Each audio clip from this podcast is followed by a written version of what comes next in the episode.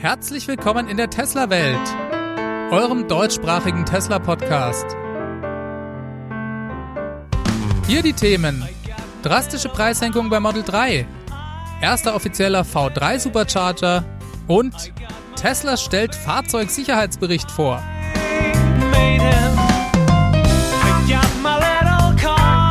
Mein Name ist David und dies ist die 74. Folge.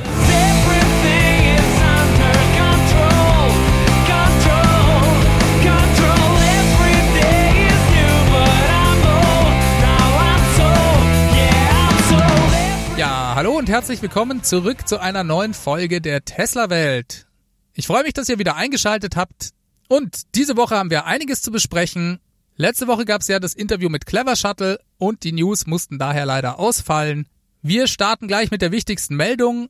Es gab letzte Woche wieder eine erdrutschartige Preissenkung bei Model 3 sowie auch Änderungen am Line-up von Model S und X. Bei Model 3 wurden hier in Deutschland die Preise zum Teil drastisch gesenkt. Der Preis für das Performance Model 3 ist um sage und schreibe 9.210 Euro gesenkt worden. Das kostete vorher in Deutschland 64.800 Euro und ist ab sofort für 55.390 bestellbar. Das sind nur noch 590 Euro mehr, als das Long Range Model 3 mit Dual-Motor vorher gekostet hat. Dieses ist auch günstiger geworden und zwar um 3.410 Euro und kostet damit jetzt 51.390. Und auch die Standard Range Plus Variante des Model 3 ist um 1.110 Euro günstiger geworden und jetzt bereits ab 43.390 Euro zu haben. Von diesen Preisen kann man in Deutschland ja nochmal die 2000 Euro Umweltprämie abziehen, die man vom BAFA zurückbekommt. Der Händleranteil der Prämie ist bereits im Preis enthalten. Nachdem ja in den USA zu Beginn der zweiten Jahreshälfte die Steuervergünstigungen um erneut 50 Prozent auf nunmehr 1875 Dollar gekürzt wurden, hatten einige Leute ja mit Preissenkungen von so roundabout 1000 Dollar gerechnet. Tesla hat ja bereits im Januar nach der ersten Senkung der Steuervergünstigungen die Preise um rund 2000 Dollar gesenkt, um das Wegfallen der Vergünstigungen für Kunden auszugleichen. So, im Januar war dies direkt zu Beginn des Monats erfolgt. Deswegen habe ich für meinen Teil zwei Wochen nach Quartalsbeginn schon gar nicht mehr damit gerechnet. Und jetzt haut Tesla hier mit dieser Aktion wieder mal richtig auf die Pauke. Eine absolute Kampfansage an die Konkurrenz. Sehr gefreut habe ich mich auch über die Überraschung, dass ab jetzt Pearl White Multicode die neue Standardfarbe bei Tesla ist und das ohne Aufpreis. Auch das ist eigentlich eine weitere Preissenkung und eine Anhebung des Qualitätsniveaus, das man für das Basismodell eines Teslas ab jetzt bekommt. Diese Farboption hat bisher in den USA beim Model 3 2000 Dollar gekostet. In Deutschland, soweit ich mich erinnere, 2100 Euro. Egal was man von Weiß als Farbe an sich hält, ist das Pearl White Multicode doch qualitativ, dadurch, dass es sich um eine Mehrschichtlackierung handelt, deutlich hochwertiger als das bisherige Schwarz die Farbe Schwarz bietet Tesla im Übrigen ab jetzt für 800 Euro Aufpreis an. Elon schrieb auf Twitter dazu, dass ihn sein Team dazu überredet hätte, das Pearl White Multicode zum neuen Standard zu machen. Da das Hinzufügen eines neuen, einfachen Weißes, das war ja ursprünglich der Plan von Elon, für Service und Support deutlich komplexer in der Umsetzung gewesen wäre. Tja, das finde ich absolut klasse, auch das steigert nochmal deutlich die Wertigkeit des Fahrzeugs. Auch die anderen Farboptionen sind still und leise durch die Bank weg etwas günstiger geworden. Zum Beispiel kostet das Rot jetzt auch nur noch 2100 Euro. Das war vorher teurer. Midnight Silver und Blau liegen bei 1050 Euro für das Model 3.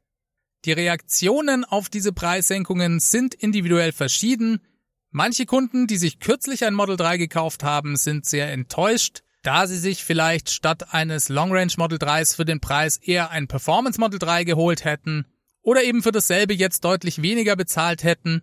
Andere haben damit eher kein Problem und sagen sich, hey, ich wusste A, wie viel ich für mein Auto bezahle und B, dass dies bei Tesla überhaupt immer schon so war, dass die Fahrzeuge nämlich über die Zeit immer weiter verbessert werden und die Preise sinken.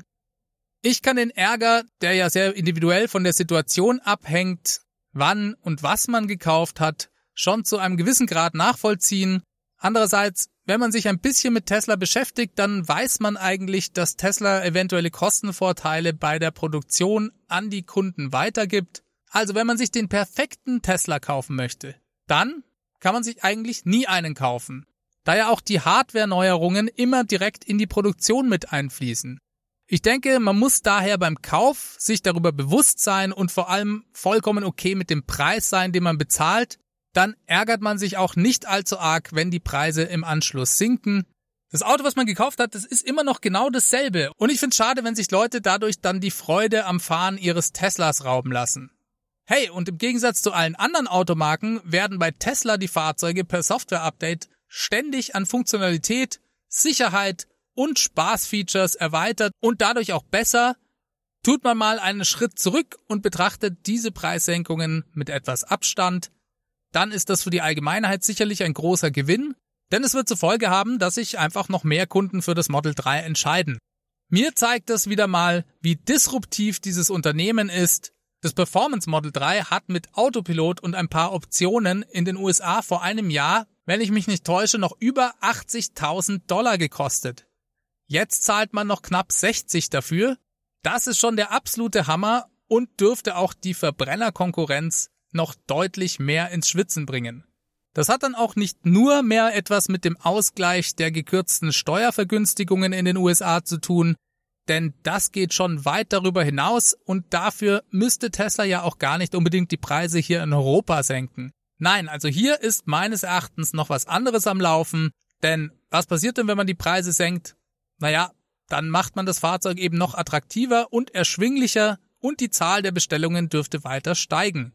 Jetzt war es ja so, dass Tesla in den letzten Monaten immer angegeben hatte, dass sie im Moment gar nicht in der Lage wären, mehr Fahrzeuge zu bauen, weil es schlicht und ergreifend an Batteriezellen fehle. Und ich bin überzeugt, dass diese Preissenkungen ein Hinweis darauf sind, dass Tesla hier gerade in irgendeiner Form diese Skalierung der Batteriezellproduktion hinbekommt. Von verschiedenen Seiten konnte man in den letzten Wochen Gerüchte um eine Erhöhung der Produktionskapazität bei Tesla in Fremont hören. Bloomberg hatte dazu eine interne E-Mail von Jerome Guillen, dem President of Automotive bei Tesla, die er an alle Mitarbeiter geschickt hatte, veröffentlicht, in der eine solche kurz bevorstehende Erhöhung der Produktionskapazität angedeutet wurde. Da standen jetzt keine spezifischen Details drin, aber er sagte eben, dass das bald kommt und Jerome hat ja auch kürzlich in einem Interview von einer riesigen Maschine geredet, welche von Tesla Grohmann in Deutschland gerade fertiggestellt werde. Und bei der kann man schon auch vermuten, dass es etwas mit Batteriezellproduktion zu tun haben könnte. Und dann gab es auch noch Berichte von einem chinesischen Zulieferer von Tesla, der ab August die Stückzahlen der Teile, die er an Tesla liefert, verdoppeln soll.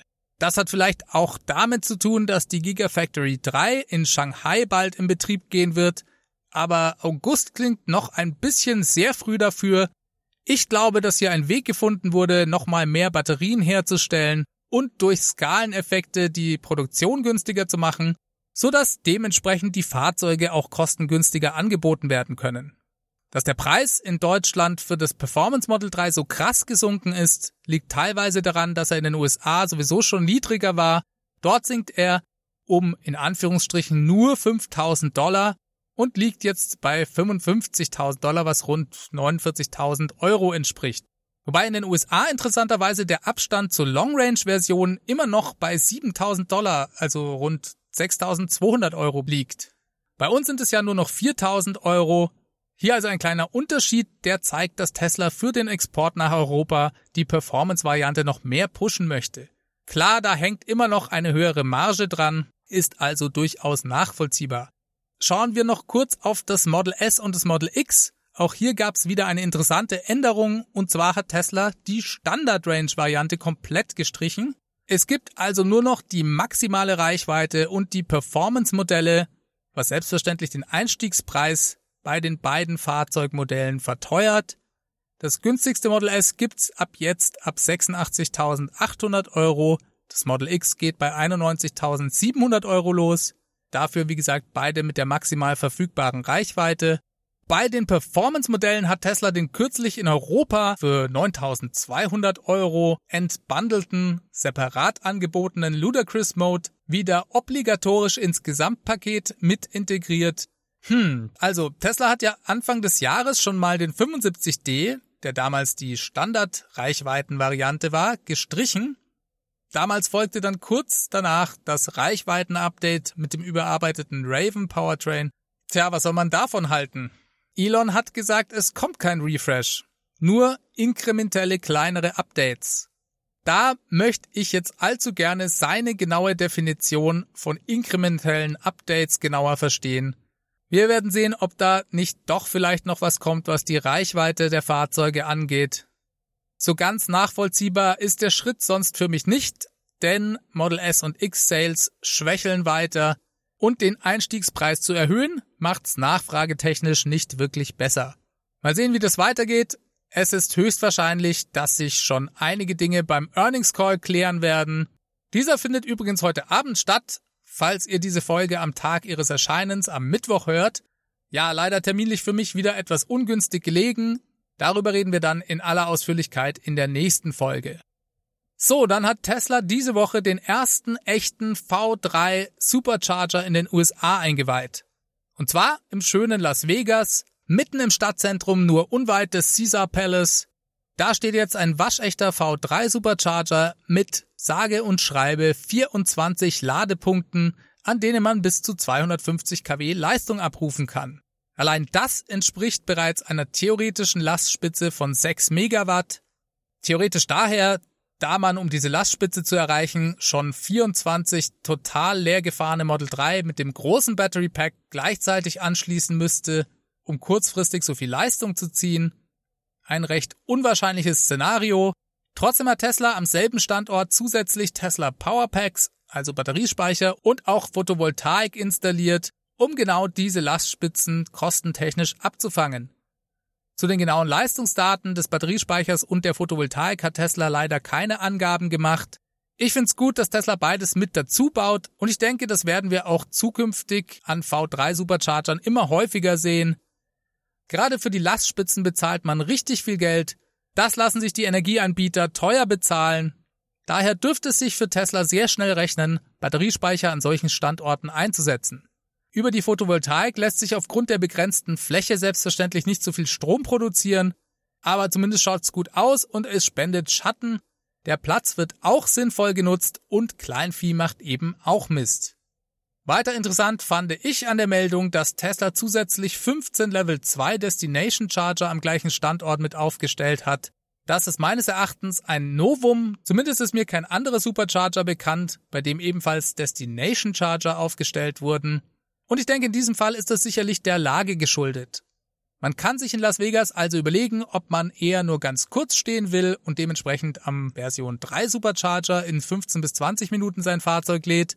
Oder, falls man vorhat, sich länger in der Gegend aufzuhalten, dann kann man sich alternativ einen Destination Charger aussuchen.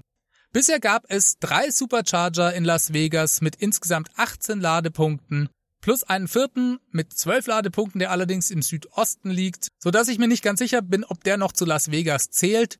Tesla gab an, dass diese Supercharger in Las Vegas in der Vergangenheit pro Monat ungefähr 6500 Ladevorgänge zu verzeichnen hatten. Diese Zahl reflektiert die tatsächliche Nutzung, also nicht die theoretisch möglichen Ladevorgänge. Trotzdem gibt es ja einen gewissen Hinweis auf die vorhandene Nachfrage in Las Vegas. Der neue V3 Supercharger allein soll 1500 Ladevorgänge pro Tag ermöglichen.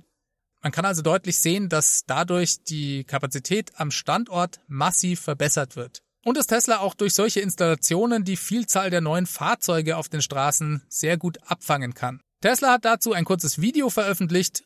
Den Link dazu findet ihr unten in den Show Notes. Schaut's euch an, das Ganze schaut super cool aus. Jetzt sind wir schon sehr gespannt, wie schnell Tesla weiterhin die neuartigen, leistungsfähigeren Supercharger ausbauen wird. Die offizielle Vorstellung der V3 Supercharger ist ja bereits vier Monate her. Seitdem ist eigentlich nicht so viel passiert. Es gab bisher eigentlich nur diese zwei Teststationen mit einigen wenigen Ladepunkten. In Fremont und in Hawthorne war das, glaube ich. Aber ich denke, das könnte in Zukunft sich schnell ändern. Elon schrieb einem User auf Twitter, dass der Supercharger in Cattleman City in den USA Das ist ein Vorzeige-Supercharger mit 40 Ladepunkten, einer Tesla Lounge und so weiter. Das ist wirklich einer der allergrößten in den USA, der trotz seiner Größe hochfrequentiert ist. Naja, und Elon schrieb dem User, dass dieser Supercharger bald ein Upgrade auf die Version 3 erhalten werde. Tesla hat zusätzlich auch noch die Supercharger-Karte, die es ja online auf der Webseite gibt, überarbeitet und die neu geplanten Stationen dort eingezeichnet. Diese Karte gibt einen ganz guten Überblick über die bereits vorhandenen Supercharger und die geplanten Standorte. Im Moment gibt's 1533 Supercharger-Standorte mit insgesamt 13.344 Ladepunkten. Ich habe mir die Karte kurz angeschaut. Leider kann man dort nicht sehen, für welche Standorte die V3 Supercharger geplant sind. Bei den Zeitangaben beschränkt sich Tesla hier auf Jahresangaben, steht also lediglich da, ob ein Supercharger 2019 oder doch erst 2020 kommt. In Österreich und in der Schweiz sind auf den ersten Blick nicht sehr viele neue geplante Standorte dazugekommen, in Deutschland eigentlich auch nicht. Allerdings muss man natürlich auch sagen, dass es hier schon ein sehr gutes Netz an Superchargern gibt. Ich schaue mir die Karte nicht wirklich oft an, Deswegen ist das hier lediglich mein sehr subjektiver Eindruck, aber ich habe das Gefühl gehabt, dass vor allem in Frankreich und in den Niederlanden und Richtung Osteuropa sehr viele neue geplante Standorte dazugekommen sind. Tesla arbeitet sich also langsam nach Osteuropa weiter vor. In Prag und Warschau wurden kürzlich erste Service Center eröffnet. In Budapest ist auch eins geplant, was diese Woche in einem Artikel auf cleantechnica.com zu lesen war. So, was gab's diese Woche noch? Tesla hat den fürs Model S und X existierenden CHAdeMO-Adapter auch für das Model 3 freigegeben. Das habt ihr vielleicht mitbekommen. Das ist im Prinzip der alte Adapter, den es für 450 Dollar zu kaufen gibt. Ich weiß gar nicht, was der in Europa kostet. Ich denk mal so um die 500 Euro. Gut, für uns in Europa ist es aufgrund des CCI-Steckers am Model 3 vermutlich eh nicht so relevant. Aber ich wollte es trotzdem mal gesagt haben. Dann hat Tesla noch den Fahrzeugsicherheitsreport für das Q2 2019 veröffentlicht. Für die unter euch, die das noch nicht kennen, Tesla veröffentlicht seit dem dritten Quartal 2018 regelmäßig Zahlen über Unfallstatistiken.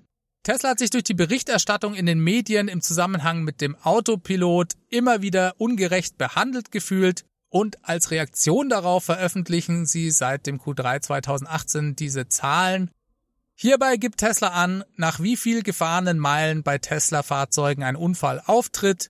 Im Prinzip sind das drei verschiedene Kategorien. Einmal Unfallzahlen bei aktiviertem Autopilot, dann Zahlen über Unfälle, bei denen Autopilot nicht aktiviert war, das Fahrzeug aber über die sogenannten aktiven Sicherheitsfeatures verfügt, die ja auch auf Autopilot basieren und dann noch zum Vergleich Zahlen von Tesla-Fahrzeugen, die weder Autopilot noch die aktiven Sicherheitssysteme haben. Und das Ganze stellt Tesla dann den allgemeinen Unfallzahlen in den USA, die regelmäßig dort von der NHTSA, der Verkehrsaufsichtsbehörde, veröffentlicht werden, gegenüber. So, schauen wir uns das Ganze mal an. Im zweiten Quartal 2019 trat bei aktivierten Autopilot alle 3,27 Millionen Meilen ein Unfall auf, bei ausgeschaltetem Autopilot mit aktiven Sicherheitsfeatures wurde alle 2,19 Millionen Meilen ein Unfall registriert. Fahrzeuge ganz ohne Autopilot und ohne diese aktiven Sicherheitsfeatures verunfallten alle 1,41 Millionen Meilen. Allgemein traten in den USA, wenn man alle Fahrzeuge sich anschaut, das also die offiziellen Zahlen der NHTSA, alle 498.000 Meilen ein Unfall auf, Neu ist in diesem Report, dass Tesla jetzt auch Zahlen zu Autobränden veröffentlicht. Dies wollen sie ab jetzt jährlich tun. Im aktuellen Report schreibt Tesla, dass im Zeitraum 2012 bis 2018 alle 170 Millionen Meilen ein Tesla-Fahrzeug gebrannt hat. Verglichen mit den allgemeinen Zahlen der National Fire Protection Association in den USA hat dort alle 19 Millionen Meilen ein Fahrzeug mit Verbrennungsmotor gebrannt. Das ist also ungefähr Faktor 9 das heißt, herkömmliche Fahrzeuge brennen laut diesen Zahlen neunmal häufiger als Tesla-Fahrzeuge. Jetzt muss man der Vollständigkeit halber noch dazu sagen, dass die US-amerikanischen Behörden bei diesen Fahrzeugbränden absolut alle Brände mit angeben, Das heißt, es handelt sich nicht nur um Brände nach Unfällen oder Selbstentzündungen, sondern eben auch um Fälle, wo das Auto ausgebrannt ist, weil es zufällig in einer Garage geparkt war, die im Rahmen eines normalen Hausbrandes dann einfach mit abgefackelt ist. Und genau aus diesem Grund hat Tesla ebenfalls solche Brände mit in ihre Zahlen eingerechnet. Das schreiben sie auch ganz deutlich in dem Report und geben an, dass dies rund 15 Prozent aller Fahrzeugbrände ausgemacht habe. Bei solchen Vergleichen muss man immer sehr aufpassen, dass man nicht Äpfel mit Birnen vergleicht. Wenn ich über diese Sicherheitsberichte rede, komme ich auch immer jedes Mal auf das Thema Repräsentativität und Relevanz zu sprechen. Prinzipiell finde ich sehr gut, dass Tesla die Zahlen veröffentlicht. Mir ist kein anderer Automobilhersteller bekannt, der dies tut. Liegt vielleicht auch daran, dass sie diese Daten nicht unbedingt haben. Und Transparenz finde ich eigentlich immer begrüßenswert. Was man sicher sagen kann, ist, dass mit jedem neuen Bericht die Zahlen immer repräsentativer werden, da Tesla ja immer mehr Fahrzeuge auf der Straße hat und dementsprechend immer mehr Meilen damit gefahren werden. Persönlich finde ich den Vergleich mit den allgemein in den USA auftretenden Unfallzahlen nicht relevant.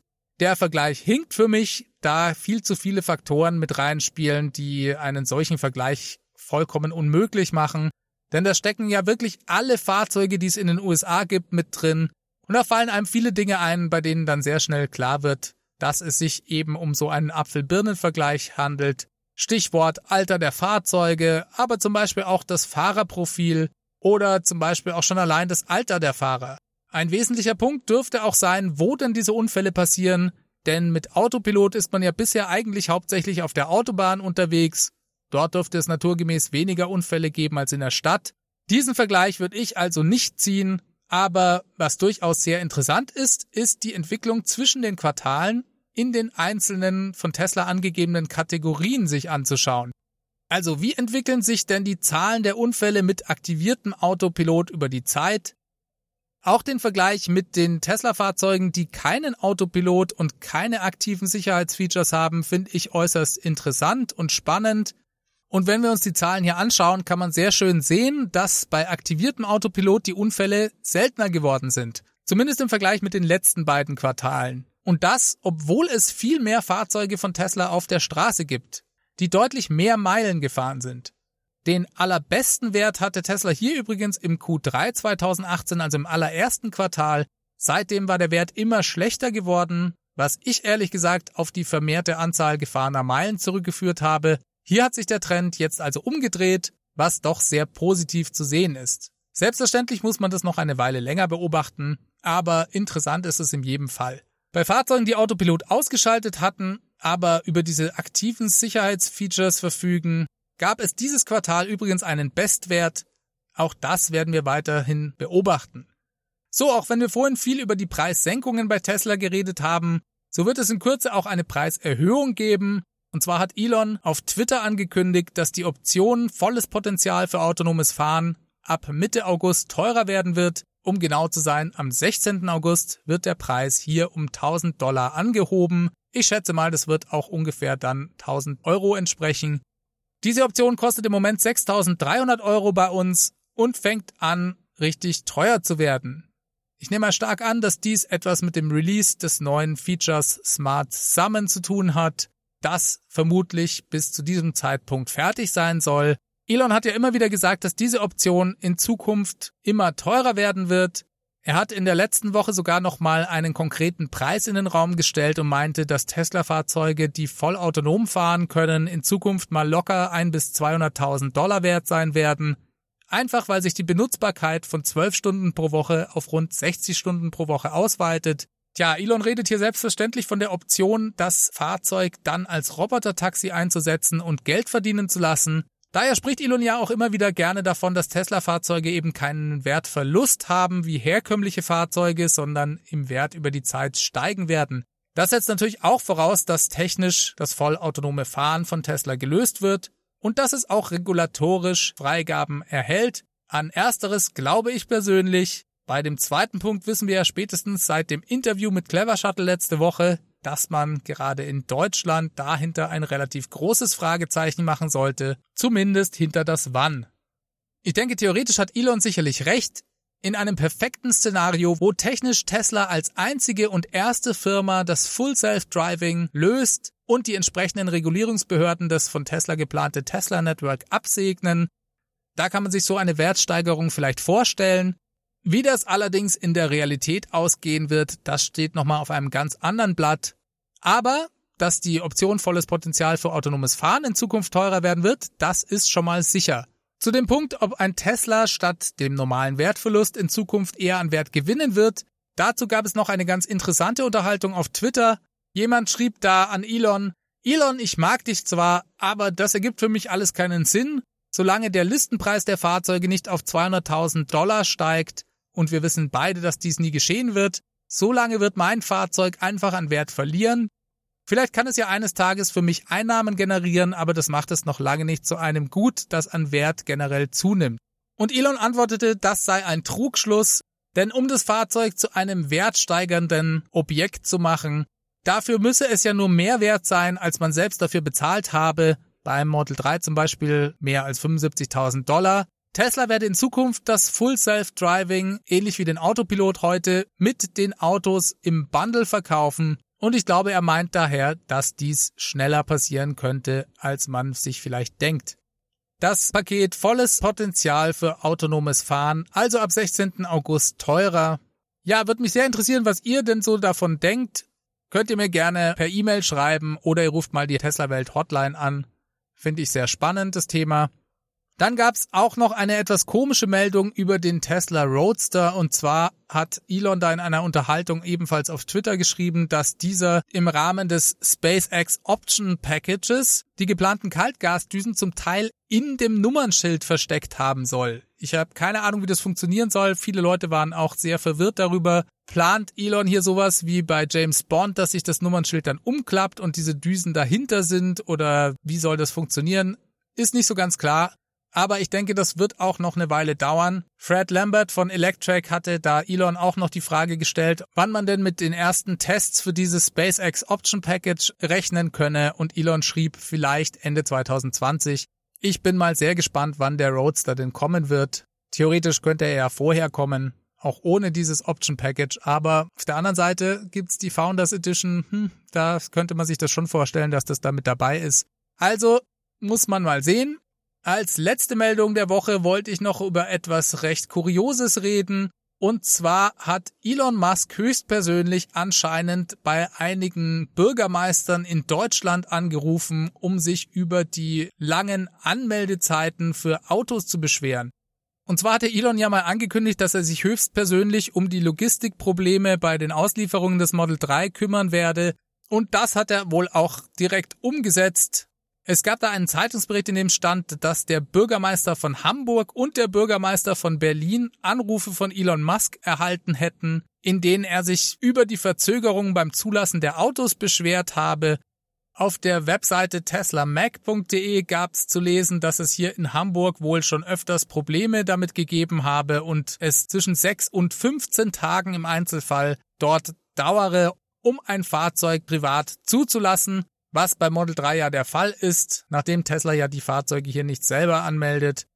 In dem Bericht stand sogar noch, dass ebenfalls der französische Präsident Emmanuel Macron Anrufe von Musk erhalten habe.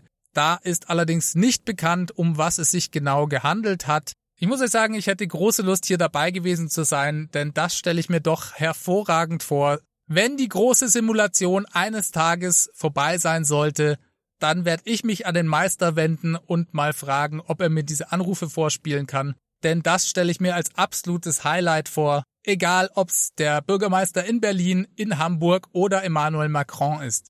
Stellt euch das mal vor, das Telefon klingelt. Oui, bonjour, c'est Emmanuel Macron.